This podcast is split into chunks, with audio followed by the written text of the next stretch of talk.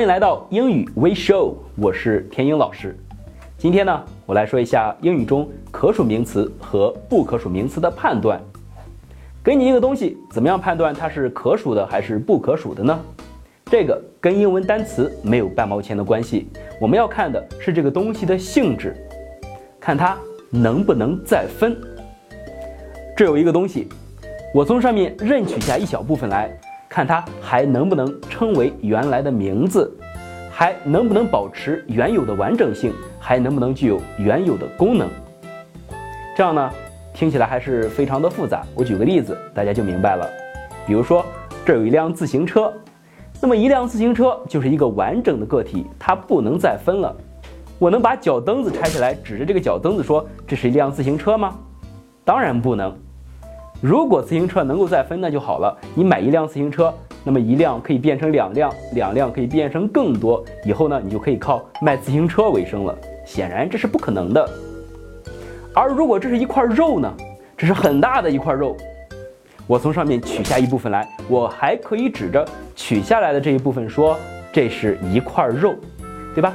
它还具有原有的功能啊，还可以用来吃，还可以用来充饥。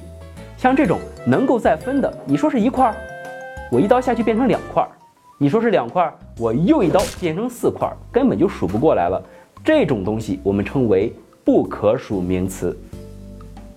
这就是判断一个东西可数不可数的根本方法。那么不可数名词呢，主要有四类。第一就是肉类，刚刚我讲过的，不管什么肉，牛肉、羊肉、猪肉等等，都是不可数的。第二，液体类的东西，比如说水，比如说酒，比如说果汁等等。第三类就是颗粒状或者粉末状的东西，比如说茶叶，比如说白糖、盐等等。第四类呢，就是块状的可切割的东西，比如说肥皂、巧克力等等。还有一些东西。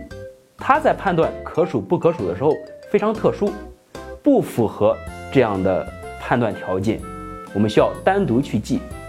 比如说液体类的眼泪，眼泪虽然是液体，但它是可数的；而块状的，比如说橡皮，橡皮我们感觉切一块还可以分别拿着去用啊，还具有原来的功能啊，但是它却是可数名词。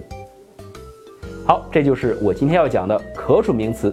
和不可数名词的判断，如果大家还有什么问题的话，可以通过屏幕上显示的方式与我联系。我们下期再见。